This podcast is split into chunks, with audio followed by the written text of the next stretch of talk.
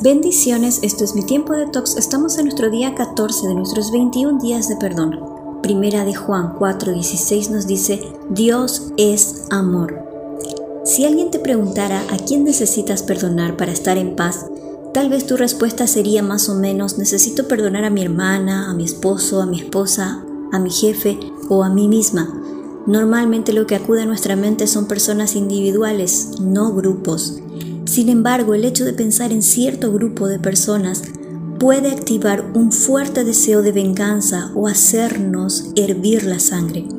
Puede que en tus pensamientos haya establecido una especie de justicia y los hayas asesinado o torturado.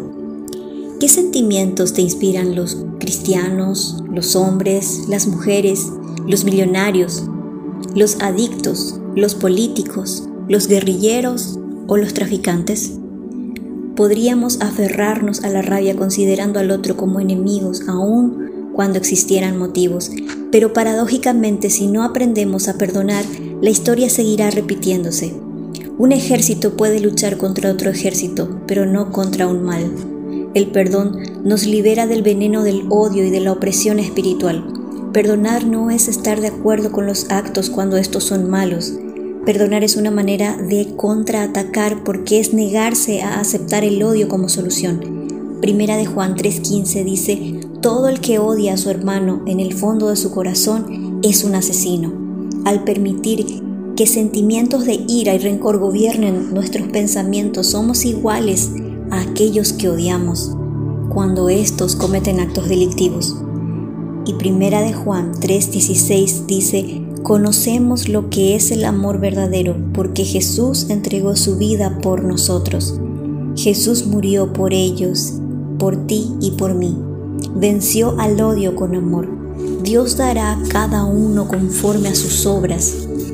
Confiamos en su justicia, pero nosotros debemos ser libres y perdonar. Toma una pausa. Respira Escribe en tu cuaderno de tox. Al pensar en ciertos grupos, ¿te produce alguna reacción negativa inmediata? ¿Hay alguno que te disguste abiertamente?